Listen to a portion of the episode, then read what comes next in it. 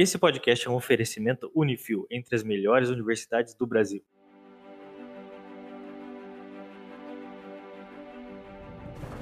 Eu sou o engenheiro Murilo Braguin e você está ouvindo um podcast do Engenharia Científica.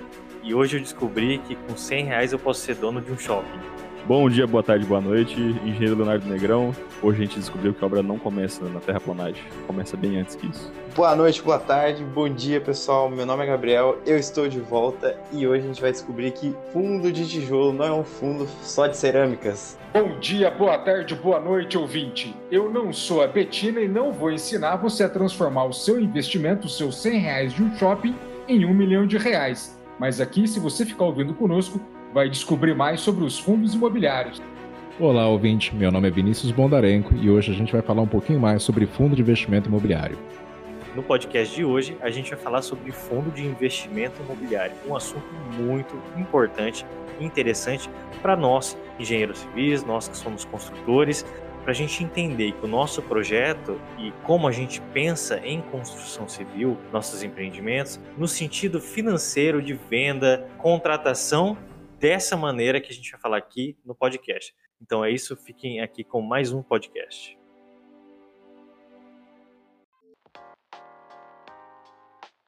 Meu nome é Guilherme Casado, sou formado em Direito pela PUC, com mestrado em Direito pela PUC de São Paulo, fui presidente da Sercontel e gerente jurídico do Postales, o fundo de pensão dos Correios.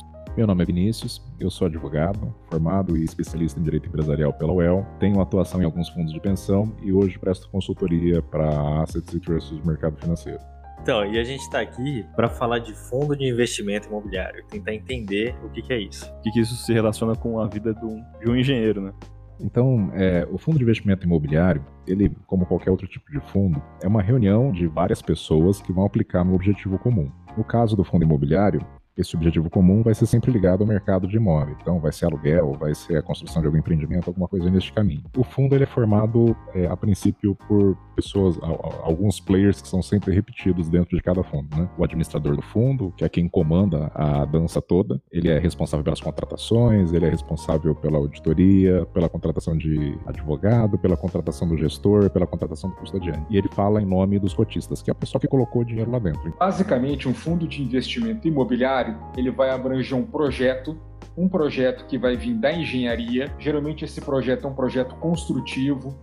Ele vai visar a renda por meio de aluguéis ou um novo empreendimento, como shopping center, hospital, hotel, infraestrutura de rodovia, infraestrutura aeroportuária. Então, isso faz com que você, a partir desse projeto, você estabelece taxas de rentabilidade que vai remunerar este capital e você oferece para o investi investidor um retorno. Então ele sai do produto tradicional do banco, aliás, ele até pode contratar através de uma corretora de um banco do qual ele é correntista. Então, por exemplo, eu tenho conta no Santander.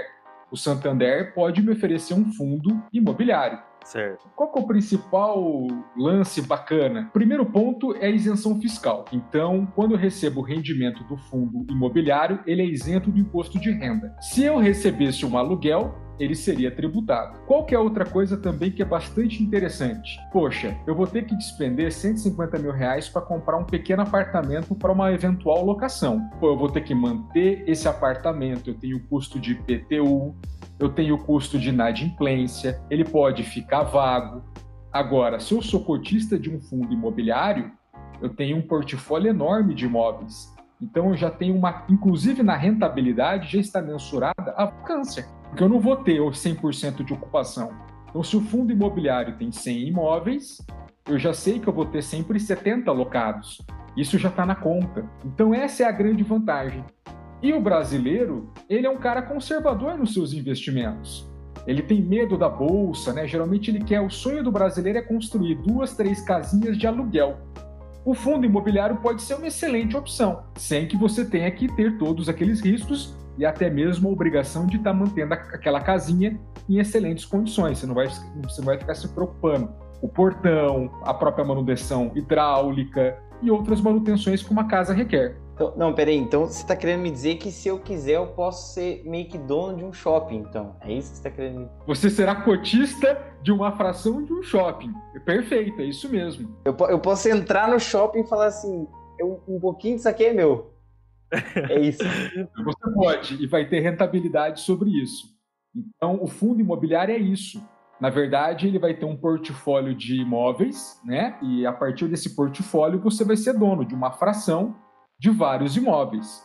Né? Isso, que, isso que é o bacana do fundo imobiliário. Eu já percebo aqui a vantagem, que você, primeiro, não precisa ter um montante exorbitante de valor para você investir em imóvel, que já é uma vantagem. Se você consegue comprar frações daquilo, você consegue ali aportar muito menos que isso. A partir de 100 reais você já investe no fundo imobiliário. É, disso que eu tô falando. Caramba. Show de bola. E se você tiver, por exemplo, o valor, que nem você disse aí nesse exemplo, Guilherme, achei fantástico, né?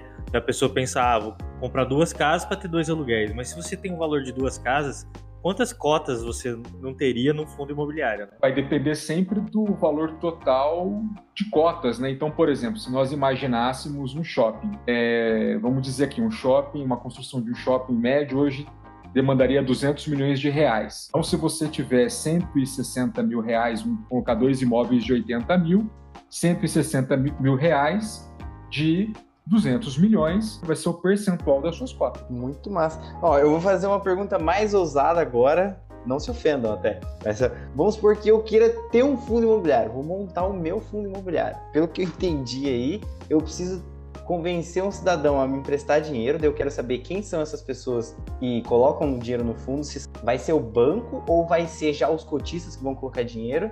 E aí eu preciso de uma construtora para executar a obra e preciso de uma pessoa, de uma imobiliária para vender os imóveis. É isso, basicamente, é isso que eu, como fundo, preciso? A estrutura do fundo imobiliário, é, muitas vezes ela parte de um, de um, começo que é bem simples. É a construtora, tem lá o seu imóvel é, vazio, ela aporta este imóvel dentro do fundo, então o administrador ele vai precificar quanto vale aquele imóvel e vai jogar na carteira do fundo aquele ativo, aquele imóvel. E nesse momento, quem é cotista do fundo é tão somente a, a construtora. Então aportou aquele primeiro imóvel. Os próximos cotistas que aportarem valores ali dentro, eles vão participar do custeio da construção da obra. Então, uma estrutura muito normal é essa. Se você quer chegar no final a ter um shopping, você pode pegar uma construtora, ela tem o terreno, ela aporta o terreno no fundo e as outras pessoas vão contribuir para o restante do financiamento. Então, essa é uma estrutura bem comum para fundo imobiliário, mas também nada, nada impede que na primeira distribuição você capte os recursos para comprar também o terreno. Olha, Entendi. interessante isso, hein? O fundo pode ser do zero ou pode ser já, já do empreendimento pronto já? Posso já pegar pode, um. Pode comprar um empreendimento pronto já. Por exemplo, ah, eu tenho um prédio que eu construí, está na minha carteira da minha construtora e eu preciso de liquidez agora. Uhum. Eu vendo o prédio como um todo para o fundo e o fundo toca. A, ele vai, vai cuidar se ele vai alocar, se ele, se ele vai fazer venda das unidades e como ele vai administrar esse patrimônio. Então, ele pode partir de duas formas. Além disso, você também pode securitizar por, por crédito. Então, ah, eu vou emitir dívida, o fundo vai comprar a dívida, o papel. Com, este, com essa dívida que eu fiz, eu capto o crédito para poder ir à obra. Então, este também é um caminho caminho do fundo imobiliário, é o fundo de papel daí. O fundo ele, ele tem que ser só de um tipo de empreendimento, assim, ele faz shoppings, só shoppings, ou ele pode diversificar dentro do, da carteira dele, ele pode ter um shopping, ter um galpão logístico, pode variar assim ou tem ou não. Ele pode trabalhar nas duas nas duas vertentes. Ele pode ter tão somente um único imóvel dentro de um fundo é, é, um, é uma situação viável com altíssimo risco, porque uma hora aquele imóvel pode ficar vazio e o fundo não render nada. O fundo ele também pode ter ali uma série de lajes corporativas e pode ter mais algum outro papel dentro do fundo, por exemplo, uma cria, uma, uma outra dívida que ele comprou de alguém que vai dar rendimento. É o fundo misto, mas é menos comum. O normal é que você tenha fundos, por exemplo, fundos de galpões logísticos, fundos de hotéis. Então, é, esta é uma característica mais comum um pouco, mas nada impede que ele trabalhe mais de uma frente. Pode comprar alguns títulos de valores mobiliários, como certificado de recebível imobiliário, que é a CRI. Outra situação interessante, quando ele pode fazer operação de BTS, que é aquela construção para alugar, e geralmente você já vai mirando um locador, um potencial locador, ou aquela operação de sale leaseback. Então eu sou uma indústria, preciso gerar liquidez, eu vendo o meu parque industrial e simultaneamente eu loco. Então eu gero liquidez sobre esse meu ativo imobiliário e pago, começo a pagar aluguel para esse fundo que, que se tornou proprietário desse patrimônio. Oh, muito interessante. Eu achei interessante ali uma das que você falou, a CRI no caso, seria é, comprar, por exemplo, imóveis para as pessoas morarem, no caso. Você não está falando de galpão logístico. CRI, quando você fala, tipo assim, ah, empreendimentos de residenciais, né? Seria isso? É como se fosse uma confissão de dívida, que estipula que ali vai ser paga uma parcela de juros também. Então, é, o fundo de papel, ele compra o que a gente chama de CRI. O CRI é um certificado de recebível que uma instituição financeira emite. Então, a, a instituição financeira, ela, ela, ela fez um empréstimo com alguém, por esse empréstimo ela vai receber o principal e os juros. E a parte dos juros representa a lucratividade daquele papel. Então, o que, que o fundo imobiliário faz? O fundo imobiliário compra uma dívida que é atrelada a um imóvel. Certo. É isso que é o, o fundo de papel com base em CRI. O CRI é um certificado de recebível. Então, o CRI fala que fulano deve tanto em favor de uma dívida que ele realizou e que, em razão dessa dívida, ele vai pagar também uma parcela de juros. Tá? Então, o fundo imobiliário vai lá e compra este papel na expectativa de que ele receba o principal de volta junto com os juros. Então, é igual você comprar uma nota promissória. Ela vai te render o principal e mais ali 1% de juros pelo tempo onde fica a dívida é, em aberto. Então, a ideia do fundo de CRI é essa, é receber pelos juros. A gente tem aquelas duas divisões do fundo imobiliário, tijolo e papel. O fundo de papel trabalha com esse tipo de objeto, que é papel, crédito, alguém deu um crédito para alguém e tem um imóvel no meio. O de papel ele tem um risco maior do que o tijolo? São riscos diferentes, na verdade. Tijolo, vocês falaram? É, são, é o fundo é, ou é papel ou é tijolo e também tem o misto, né? O que é fundo tijolo é, são coisas palpáveis. Então, já existe o, o, o, prédio. É, tem o prédio, e o prédio pode estar para alugar, pode estar para vender, mas tem o prédio. E aí o fundo de papel não, o fundo de papel ele mesmo estando vinculado ao imóvel lá na ponta, pode ser uma garantia, o que está ali dentro são, são créditos e débitos, não, não tem um imóvel concreto ali dentro, uma matrícula pregada dentro do fundo. Tem um Você projeto tem dívida de alguém, tem, é, você tem um projeto que eventualmente está tá, tá sempre vinculado com uma dívida e um crédito. E é com base nisso que o fundo busca render o rendimento com base em juros. E é essa a estratégia desse tipo de fundo. Mas o risco, ele existe nos dois. Você tem o risco de você pegar um fundo que tem uma carteira de imóveis que não é tão diversificada, por mais que ela possa ser mais rentável em razão disso, por causa de uma ocasião de mercado, uma hora se isso ficar vago, você tem um prejuízo muito grande. Por exemplo, existem fundos que trabalham com locação de agência bancária. E agora, durante essa pandemia, como que você faz, né? O pessoal resolveu ir para o remoto. O Banco do Brasil cancelou alguns contratos ou não renovou alguns contratos ou pode, em razão da pandemia, fazer um regime de home office e esvaziar alguns escritórios. Aí o escritório com vacância, mesmo sendo um fundo que tem tijolo, tem, tem imóvel corpóreo ali, pode acabar te dando algum prejuízo, porque você vai fazer manutenção do imóvel, um imóvel que hoje está vazio. Então esse é um risco do, do fundo de tijolo. Aí você tem o fundo de papel e o teu risco maior é um problema com garantia, você pode ter um atraso no pagamento das parcelas e, em razão disso, deixar de receber algum, algum rendimento. Então, os dois, não, não, existe investimento sem risco, tá? Você vai estar vai tá exposto a risco nos dois pontos. Por isso que é importante você diversificar sempre a tua carteira. Mas, sim, é, os dois, você vai ter que avaliar o que, que tem dentro para depois poder mensurar o que, que é risco e o que, que não é. Quanto maior a carteira e mais diversificada, mais você consegue diluir o risco. Então, ah, teve uma vacância, mas eu tenho outros X imóveis que estão ocupados. Ou no caso do papel, eu tive lá uma inadimplência, mas mesmo com essa inadimplência, eu consigo cobrir o meu andamento com outros tipos de papéis. Quem que é a pessoa que vai lá investir no fundo imobiliário? O que, que acontece? São CPFs, CNPJs? O que, que é o mais comum? O mais comum para fundo imobiliário hoje é CPF, porque tem aquela isenção do imposto de renda. O fundo atendendo alguns objetivos, tendo uma diversidade de cotistas, nenhum desses cotistas concentrando muita parte do patrimônio do fundo, você tem isenção do imposto de renda. Então, imagina hoje, quem aluga imóvel paga imposto de renda. Se for na física, então, paga imposto de renda lá em cima. E dentro do fundo, não, você tem zero imposto de renda, durante pelo menos dos rendimentos do fundo. E além disso, você ganha no, na precificação da cota. Se a tua cota subir, você tem o ganho dessa diferença. Dá para fazer um paralelo bem fácil aqui com, com relação à locação do imóvel. Você tem um imóvel, você investiu lá 300 mil reais numa casa e colocou ela para alugar. Ela vai te dar o rendimento quando ela estiver ocupada, e desse rendimento você vai descontar o imposto de renda. No caso do fundo, se você coloca o mesmo valor, além de você não ter que ter essa preocupação de se está alugado ou não, você não paga o imposto de renda na largada. Mas nos dois casos, você vai pagar imposto de renda quando esse imóvel for valorizado ou quando o valor de cota for valor, ele, ele subir. Então, aqui que fica a grande vantagem do fundo imobiliário. É o fato de você não ter que pagar, não ter que pagar imposto de renda sobre entre aspas, o teu aluguel. E o, o valor da cota, ele, ele é sujeito ao quê? Ao mercado, simplesmente? Ou ele tem algum, alguma métrica? Esse trabalho de valorizar, de valorar a cota é o trabalho do administrador. Então, da mesma forma como o teu imóvel valoriza ao longo do tempo, o imóvel que está dentro do fundo também valoriza ao longo do tempo. Isso reflete no valor da cota. Dentro de qualquer fundo de investimento, o administrador tem o papel de precificar os ativos. Então, ele fala, por exemplo, que o imóvel tal vale tanto, daqui a seis meses ele vai rever essa precificação que ele fez e vai falar: não, o imóvel agora vale tanto. Isso, lá se você comprou uma cota a um real lá atrás, pode ser que essa uma cota hoje valha dois reais. E isso é um ganho que você tem, um ganho de capital. Essa parte é, é sujeita à tributação, tá? Mas sempre vai ter uma variação de, de carteira, de, do valor do, da cota ao longo do tempo do fundo. É igual a empresa limitada. A empresa limitada se coloca ali um real e faz um real por cota, e no final do tempo de vida dessa empresa, o valor de cota acaba variando. No fundo é a mesma coisa. Então é como se fosse mesmo um mercado de ações, né? Só que.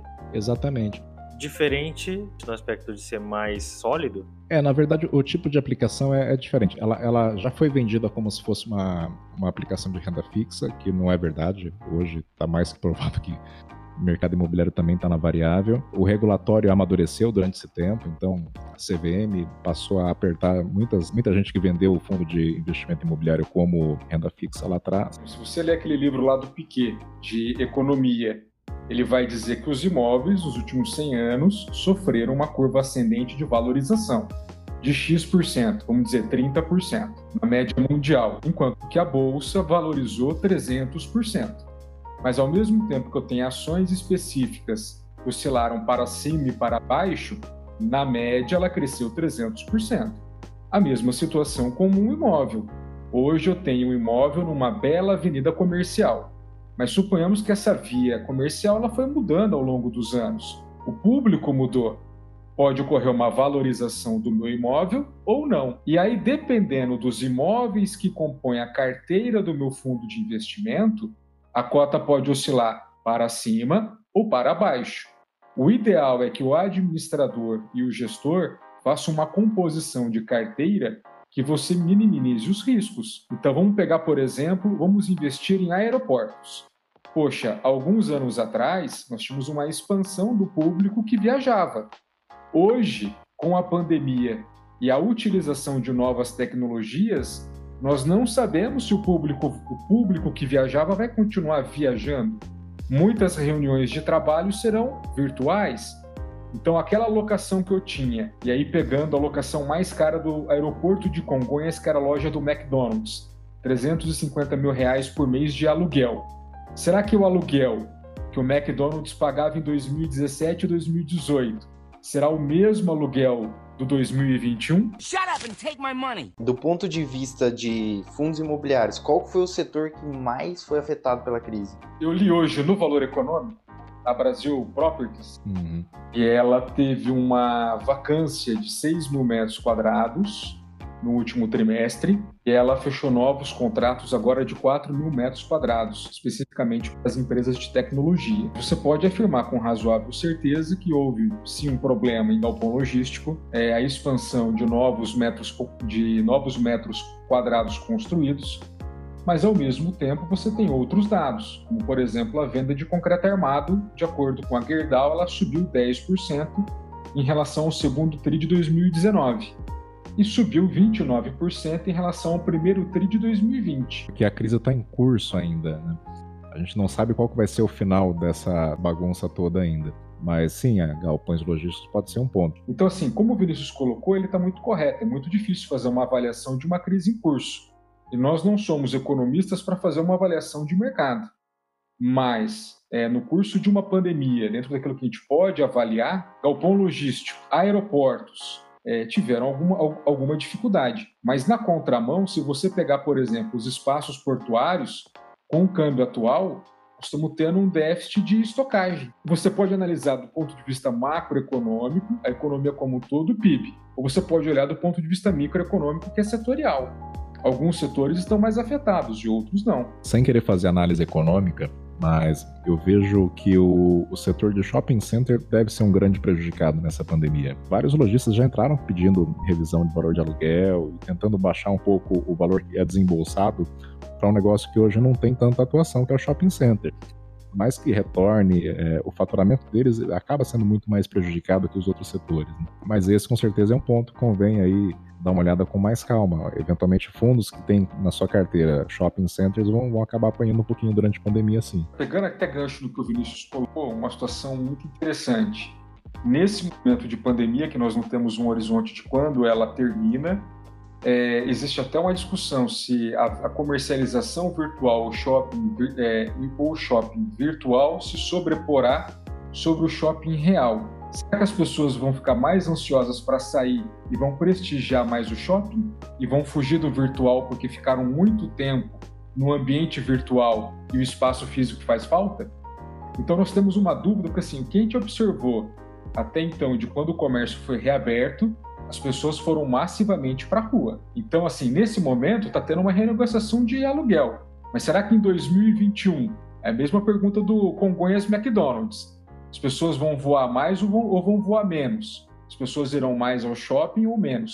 E tudo isso vai acabar refletindo. É uma coisa acaba batendo na outra, né? Tipo, se todo o mercado virar para parte digital e tudo mais, você vai ter que ter uma baita estrutura de logística, né, para escoar esses produtos de e-commerce, né?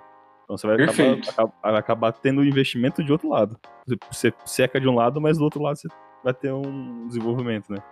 É, o dinheiro não desaparece, né? Ele muda de mão só. O importante é que para engenharia civil bomba de todos os lados. Cara, o que for que tiver esse, que construir o engenheiro. Essa parte do, do aço aí que.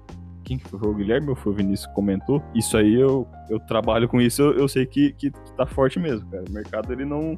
Ele sentiu um pouco só lá no, nos meses de abril e tal, que parou quase tudo. Mas depois o pessoal tá vendendo bastante. Então, assim, pra, pra crise que a gente tava, pra parte de aço, assim, tá, o pessoal tá comprando bastante. Não sei se é construções estão fazendo estoque, com medo, se ou se estão com uma perspectiva boa mesmo, a gente tá ainda meio nesse meio incerto, mas, mas nesses últimos meses tem sido um desempenho bom. Sabe? Nessa área, assim. Lembra quando a gente comentou, quando a gente fez o podcast lá de home office? Não, a gente fez o podcast sobre a paralisação da construção civil, né? Não sei se fui eu ou alguém fez o um comentário de que existiria um represamento na economia dos materiais. É o que a gente está sentindo hoje. Eu vejo também isso, um aumento, materiais sendo comprados pelas construtoras. Aí eu não sei se é para recuperar o tempo perdido, sabe? Se voltaram realmente agora com tudo, deu uma alavancada, ou se é para, igual você falou, Léo, fazer um estoque para vai que alguma coisa aconteça de novo, né? É, tá insegurança, sei lá, vai que tem a segunda onda, os caras estão lá comprando aço para estocar até o encher dos os depósitos para poder não, não ter não sofrer depois com uma alta de preço e tudo mais, porque daí você também, quando você tem um projeto, você tem seu, seu orçamento para ser atingido e tudo mais, né? Não sei. É, ainda é, é muito incerto, né? É, eu, o que eu ouço aí é o que se teme é se fechar comércio e indústria, fecha materiais para as obras. E, Léo, a próxima pandemia que vai ter aí é alienígena, cara. Ali, é, não é robô, não? Queria... Certeza, não, alienígenas. Queria que fosse robô.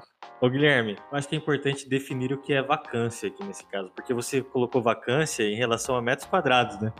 E vacância, ele é um período sem aluguel certo? Período sem aluguel, que geralmente o fundo imobiliário ele, ele computa né, a área, a metragem total disponível que ele tem para locação. Então ele calcula a vacância por metro quadrado também. Então ele não olha especificamente para sala 2B0. Ele olha assim: eu tenho X milhões de metros quadrados disponíveis para locação, X estão locados, Y estão vazios. Olha só, que interessante isso. Eles não olham por, uni por unidade imobiliária. É um jeito diferente, né? Eu nunca tinha ouvido falar em, em vacância em metros quadrados. Em metros quadrados, porque o cara tem milhares de metros quadrados. É, ele tá falando de imóveis quadrados, ele tá, né? É, isso mesmo. Geralmente galpão logístico, laje corporativa, né? O shopping center, pela área bruta locável, né? ABL. Olha aí as siglas. Mas, mas, ele, ele leva em consideração, Guilherme, tipo assim, você, se você falou num contexto geral, mas ele leva em consideração a localização do imóvel, né? Não a unidade, mas tipo assim, pô, tem shoppings em shoppings. Mesmo dentro do mesmo do, do fundo ali, ele considera os produtos dele diferente ou não? Para relatório interno, ele vai estar tá fazendo um, alguma curva ABC ou nicho. Quando eles divulgam informações públicas, até porque essas informações elas são estratégicas, então, su então suponhamos, tem o metro quadrado do shopping numa área nobre e tem o shopping numa área não tão nobre. Às vezes você não quer revelar para o seu concorrente aonde que eu tenho mais vacância e onde que eu tenho menos vacância. Então ele acaba mostrando para a gente o número total. Mas certamente nos, nos relatórios analíticos ele vai fazer, ele, ele vai estar tá fazendo essa segregação até para poder deixar o seu aluguel mais assertivo, né? Shut up and take my money. É, como vocês enxergam a atuação do engenheiro civil no contexto de fundo imobiliário? Se ele atua só como o cara que está ali executando o projeto em si, ou se não, se dentro de um fundo imobiliário a instituição tem vaga para um engenheiro, um engenheiro civil trabalhar? Algum orçamento que precisa fazer, algum relatório ali? Faz sentido? Faz todo sentido, viu, Gabriel?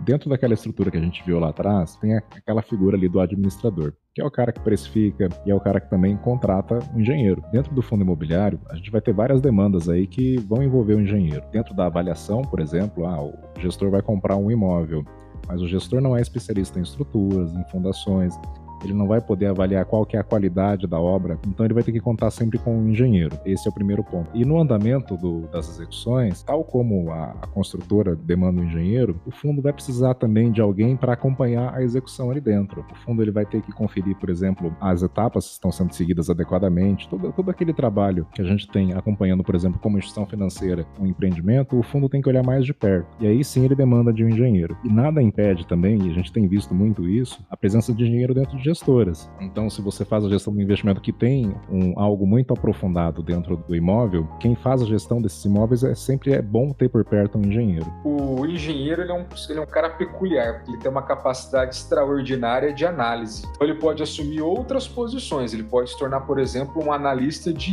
investimento. Ele tem uma capacidade analítica, de raciocínio e gráfico muito boa. Quando o Vinícius coloca da avaliação de imóveis, não é aquela típica avaliação que a imobiliária faz. É aquela avaliação que vocês aprendem no curso de engenharia, que é a avaliação de imóveis por inferência estatística. Que vocês fazem Isso. aquele de campo e pesquisa para chegar no valor, no preço justo desse imóvel.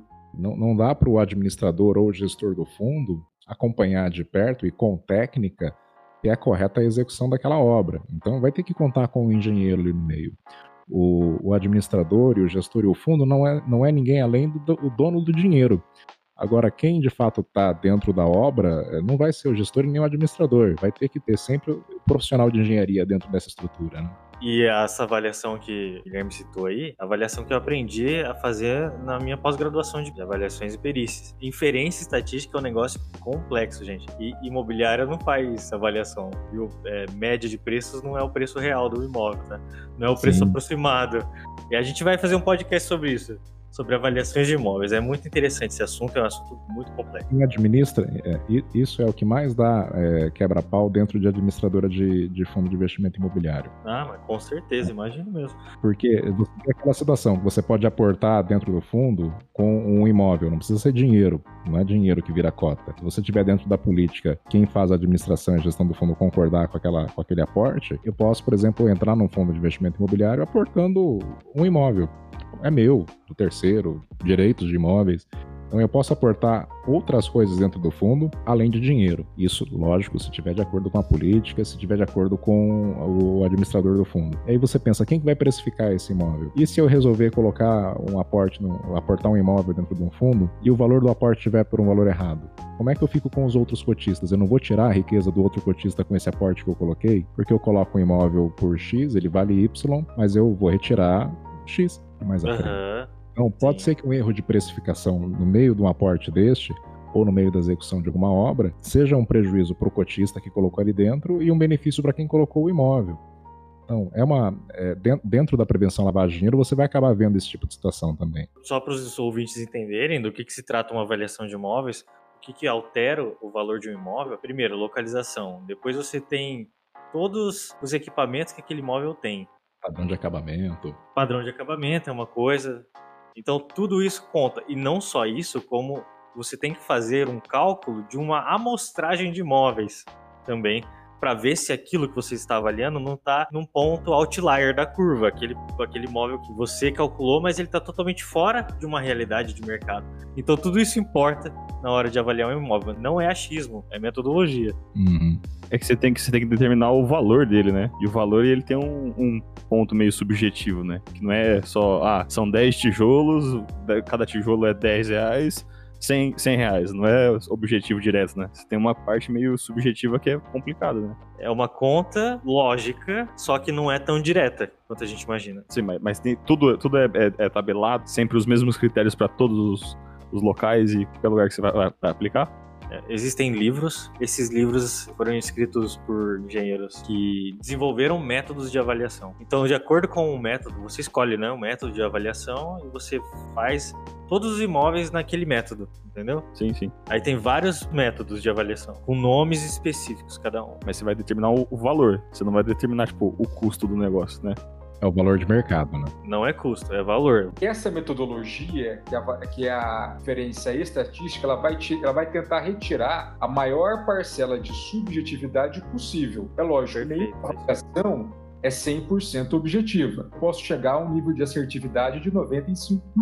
Perfeito, é isso mesmo. Até porque existem fatores subjetivos. Eu vou dar um exemplo aqui. Você mencionou garagem. Nós tivemos dois problemas com garagem e imóveis que estavam na carteira de um fundo imobiliário. No primeiro caso, não haviam garagens disponíveis para todas as unidades imobiliárias. Esse era um problema que, quando você está num escritório e você está administrando centenas de imóveis, você não acha possível que um prédio recém-construído tenha mais apartamentos do que garagens. Até porque a prefeitura nem autorizaria isso.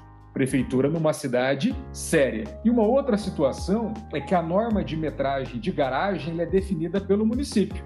Então você pode ter município que define uma garagem, é, desculpa a expressão, mas ridícula, onde não cabe um veículo maior que um 500, que a hora que você vai ter lá o seu VGV, valor geral de vendas lá dos seus imóveis, isso pode inflacionar o preço ou pode deflacionar o preço. Um imóvel sem garagem, quanto vale? ou um imóvel com uma garagem que cabe só um 500. Então, tudo isso, às vezes, ele foge à regra dessa métrica de avaliação. Mas é, mu é muito complexo, como o próprio Vinícius colocou, e reforçando com exemplos. Vamos dizer que nós temos aqui, nós estamos em seis pessoas e temos um fundo de 600 reais. Cada um de nós tem uma cota de 100 reais. Aí chega um outro indivíduo e fala: Eu vou colocar mais 600 reais. As, nossas, as nossas cotas seriam redistribuídas mas eu botei 100 reais em dinheiro, Vinícius 100 reais em dinheiro, Gabriel 100 reais em dinheiro e os demais também. Aí chega esse cidadão e integraliza no nosso fundinho com um notebook Celeron da década passada dizendo que vale 600 reais. Veja, as nossas cotas foram reduzidas, elas foram diminuídas proporcionalmente. E o cidadão vai ficar com metade do nosso fundo. E ele está integralizando um notebook que vale 50. Então, essa é uma discussão muito, muito, muito intensa, porque quem está integralizando sempre acha que o seu imóvel vale mais daquilo que veio na própria avaliação. Isso impacta na precificação corrente das cotas, dada a reavaliação anual ou semestral desse, desse ativo. Excelente. Onde encontrar informações sobre o fundo imobiliário, caso eu queira investir nele? Tem muito lugar com informação de fundo imobiliário. Se você quer uma, uma informação de fato confiável, o primeiro lugar é o administrador. Lembra? O administrador é o cara que faz a interface entre o cotista e o fundo. É ele que tem o seu mandato para contratar gente, para fazer despesa, é, é este que é o camarada. Então, o primeiro ponto é sempre buscar com ele a informação, com o administrador do fundo. Eu tenho lá minha corretora, minha corretora tem fundo X, Y, Z, o administrador do fundo X, Y, Z é fulano, beltrano e ciclano. Busque com fulano, beltrano e ciclano quais são as informações.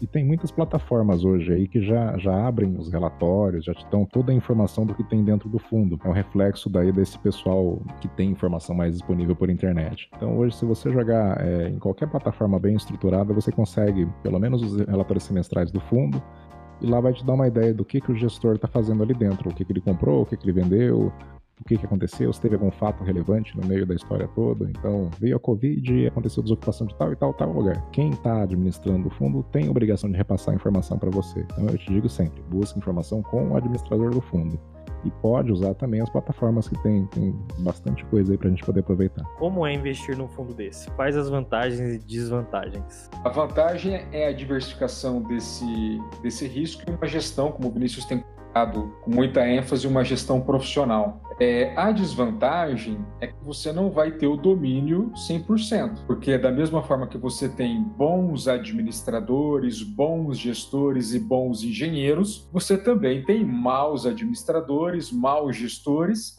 e fundos imobiliários que não apresentam a rentabilidade adequada. Por isso, antes de investir num fundo imobiliário, é importante que o investidor analise o histórico desse fundo, verifique quem são as pessoas envolvidas e quais os tipos de empreendimentos. Sempre importante lembrar que no prospecto do fundo imobiliário, ele é obrigado a trazer uma informação em relação aos riscos. Mas antes de você saber a parcela de risco que você quer admitir, você tem que verificar qual é o perfil de investidor que você é.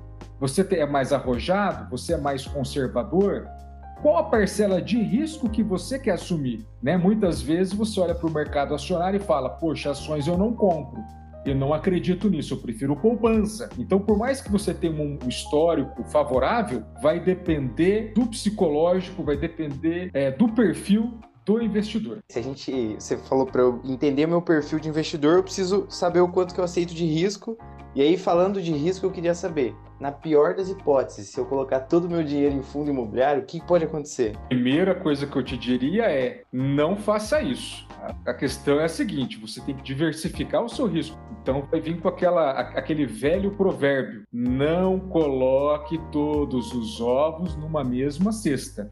Então o ideal é que você, pegando a sua poupança, você dedique um percentual para a poupança, um percentual para o mercado de ações, ou um percentual para fundo imobiliário. Na verdade, o fundo imobiliário faz a sua diversificação para minimizar o seu risco. E você, nas suas finanças pessoais, também vai diversificar, porque esse é um provérbio bíblico. Mas assim, na pior das hipóteses, pode virar zero? Não, na pior das hipóteses, você pode ter que arcar com pagamento, pode virar negativo. E negativo você pode ser chamado a cobrir um prejuízo.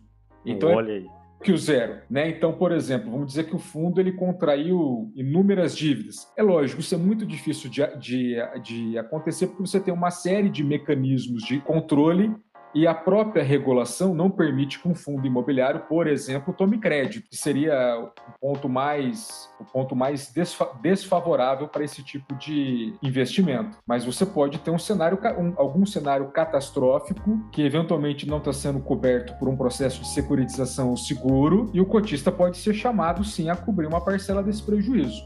Não é comum, mas pode acontecer. Tipo explodir um porto, assim, alguma coisa assim. Poderia ser desde que, é que em tese, o porto, esses grandes projetos de infraestrutura, eles vão ter uma parcela coberta pelo seguro, né? Então você vai ter, ah, inclusive, uma parcela de resseguro, dependendo do tamanho desse investimento. É, é difícil, mas pode acontecer. Meu, e, e, esse bate-papo nosso hoje aqui foi muito massa, porque clareou a minha ideia daquele filme A Grande Aposta, que fala sobre a crise do subprime em 2008. Deixa eu ver se eu entendi. O nosso, a nossa CRI é o prime deles, é o título hipotecário deles lá nos Estados Unidos?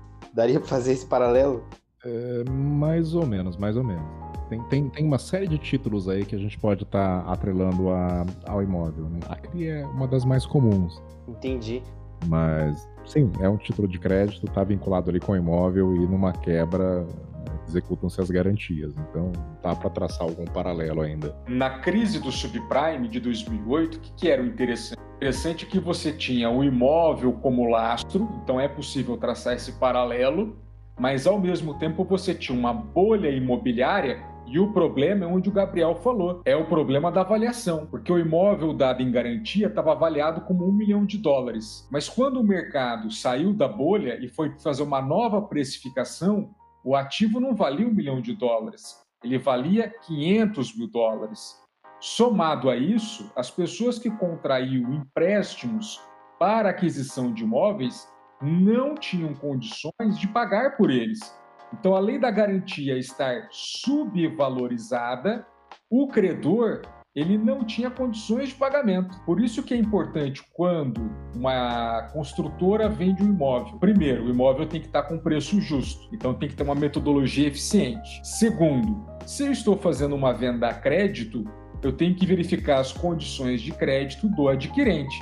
Eu tenho que verificar se ele é um bom pagador, se o nível de renda dele está adequado à parcela. Se, e esse cenário foi inobservado no subprime. Você teve uma festa, todo mundo comprou casa, às vezes mais de, mais de uma residência, os construtores davam risada à toa, porque o mercado estava super aquecido, e isso fez toda a crise que a gente tem notícia aí. Quem errou, então, foi quem dava a garantia de que o credor iria pagar? Tipo assim, o nosso Serasa aqui do Brasil, lá dos Estados Unidos, que fez a, a digamos assim, então. Duas situações, quem fez a concessão do crédito e quem fez a avaliação do imóvel. Ah, entendi. Foi, tipo, foi a Caixa Econômica. Isso, a Caixa Econômica concedeu um crédito para quem não poderia obter e a Caixa Econômica pegou como garantia um imóvel de um milhão de reais, que quando você vai tentar vender, pô, eu vou executar aquela garantia, perfeito. Tomei aquele imóvel, eu vou alienar esse imóvel, eu vou vender esse imóvel, mas eu não consigo vender por um milhão, consigo vender por 500 mil. Ou seja, houve um problema de avaliação. É lógico, o imóvel vale um milhão, ou vendi por 950 não é um erro grosseiro, é uma falha, mas não é grosseiro. O que nós tivemos na crise do subprime eram erros grosseiros. Uma casa avaliada em um milhão de dólares que valia 500 mil, uma diferença enorme. E isso sim prejudica. Então, quando você for olhar todo aquele cenário de papel, que é aqueles papéis e os fundos aplicando, né?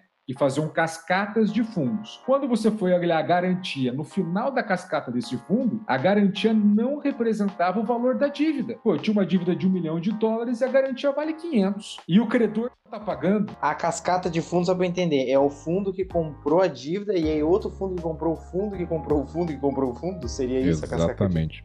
Muito comum em investimento público, viu? A gente tem toda uma categoria de fundos que trabalha nessa, nessa forma. É o FIC, é o Fundo de Investimento em Cotas cotas. Ele compra cotas de outros fundos. Então, é uma forma de você exponencializar a sua diversificação ao risco. É válido, é um instrumento muito, muito, muito utilizado e é interessante quando você quer usar ele para esse fim diversificar risco, é, diversificar o seu investimento. Para isso é muito válido o FIC. O problema é que muitas vezes você consegue usar ele para esconder qual é o ativo final. Por exemplo, eu tenho o fundo multimercado, foge um pouco da, do tema de hoje.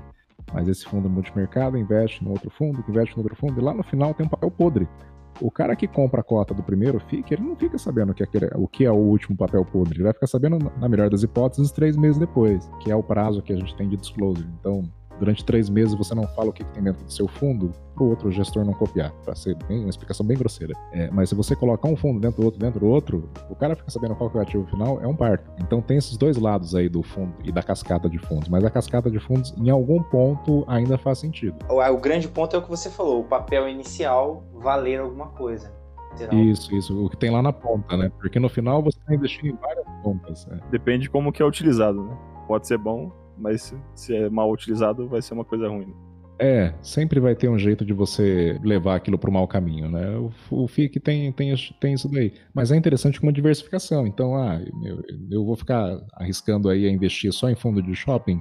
De repente eu tenho um FIC, um fundo de investimento em cotas que investe em outros fundos imobiliários, que vai diversificar esse investimento para mim. Então, eu vou conseguir investir em fundos que investem em shoppings, que fundo que investem em laje corporativa. Eu não fico tão exposto num risco só. E ainda assim, tendo todo o benefício que me traz investir num fundo de investimento que trabalha só com shopping.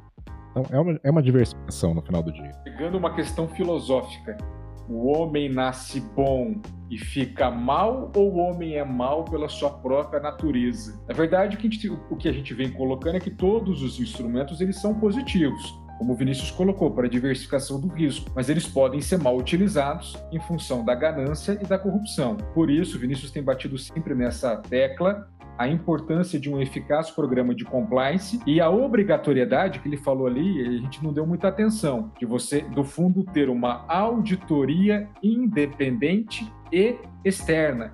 Então, geralmente, o fundo imobiliário ele vai ser auditado pela Price, pela Deloitte, pela KPMG. Então, assim, se você olha lá, o fundo não tem auditoria externa independente. É um ponto de dúvida se eu vou investir nele ou não ou a auditoria independente é uma auditoria desconhecida ou com uma reputação ruim no mercado. Então, esses pontos é que você deve levantar para ficar atento se aquele fundo imobiliário é bom ou não. E aproveitando o formato nosso aqui, que está mais descontraído, teve um grande filósofo que um dia falou: estudem geografia. No caso do mercado imobiliário, você vai ter que estudar o regulamento. Você vai ver o que, que tem dentro do regulamento do fundo e qual que é a liberdade que você dá para o teu gestor ou para o teu administrador. Além disso, se você puxar a B3, por exemplo, lá vai ter as informações do teu fundo. Você vai conseguir ver o que é fato relevante, ver os últimos relatórios, se teve algum aviso ao cotista. Então, sempre que tem algum aviso desse, é interessante você pega, dá uma olhada, ver o que, que é, se aconteceu algo grave ou não, e ver como está sendo mantido o teu dinheiro dentro do fundo. P3, para quem não sabe, é a Bolsa de Valores. O nosso ouvinte não está nessa linguagem, até porque chamava recentemente BMF Bovespa. E uma vantagem que nós não citamos do fundo imobiliário é a liquidez. Você está tradando cotas, você está comercializando cotas de fundo imobiliário a todo instante, a um clique. Diferentemente quando você coloca o seu imóvel à venda. Então, quando você coloca o seu imóvel à venda, a gente sabe que ele não vende instantaneamente. Então, é muito mais fácil você vender, se desfazer de cotas de um fundo imobiliário do que você vender um imóvel. Com certeza, né? Você tem ali um poder de negociação e alteração muito mais fácil na sua mão. A liquidez maior, é isso aí. Exatamente. Eu acho que essa é uma grande vantagem.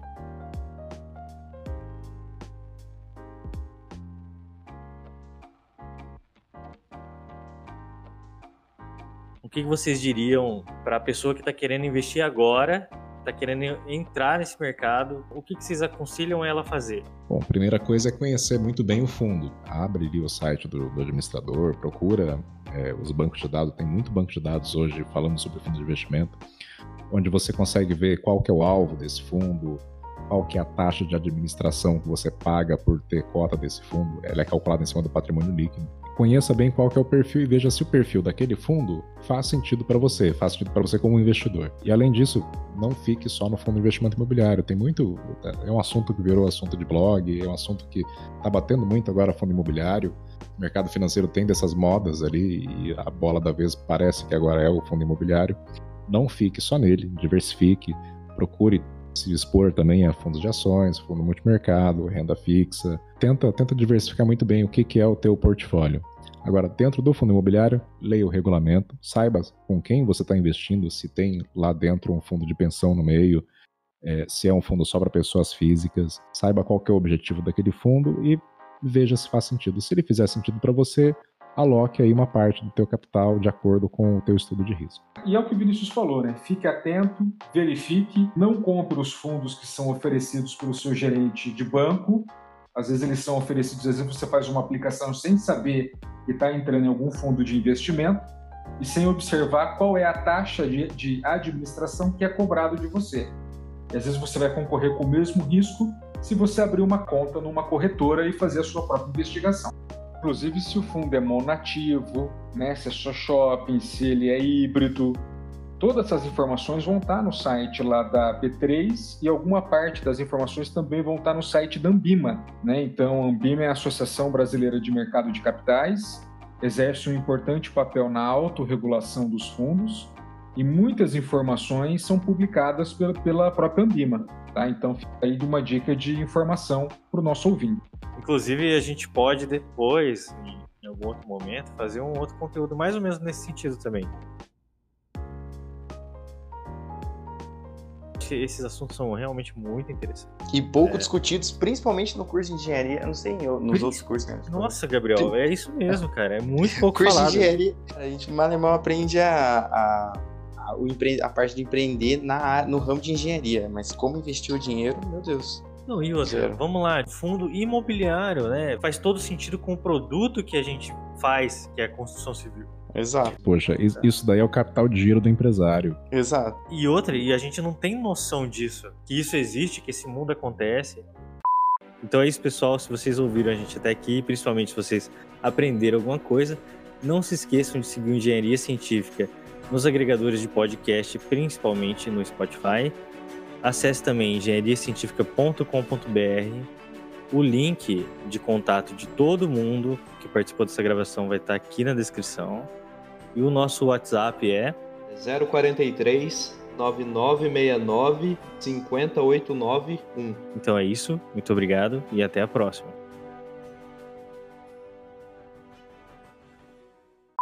Mas, ó, Murilo, o Londrina não sabe que esse mundo existe. Sim, só pegando carona no que o Vinícius está comentando, a gente nem falou do CEPAC, que é um certificado que a prefeitura pode emitir, onde ela vai gerar um licenciamento especial para construção civil e ela consegue captar recurso no mercado para poder fazer grandes obras de infraestrutura.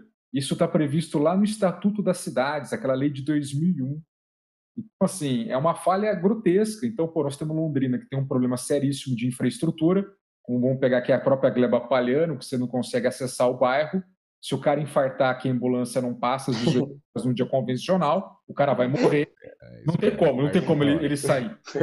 Então, você precisa de uma trincheira e você tem esse título, que poderia ser utilizado, pode ser o tema, objeto de um novo debate, de uma nova discussão, é, puxada por vocês, puxada pelo Simscom. Gostei, eu gostei, viu? Interessante. Poxa, muito legal. O CEPAC é o Certificado de Potencial Adicional de Construção. São valores imobiliários emitidos por prefeituras, utilizadas como meio de pagamento em contrapartida de outorga de direito urbanístico adicional. Para que, que ele serve?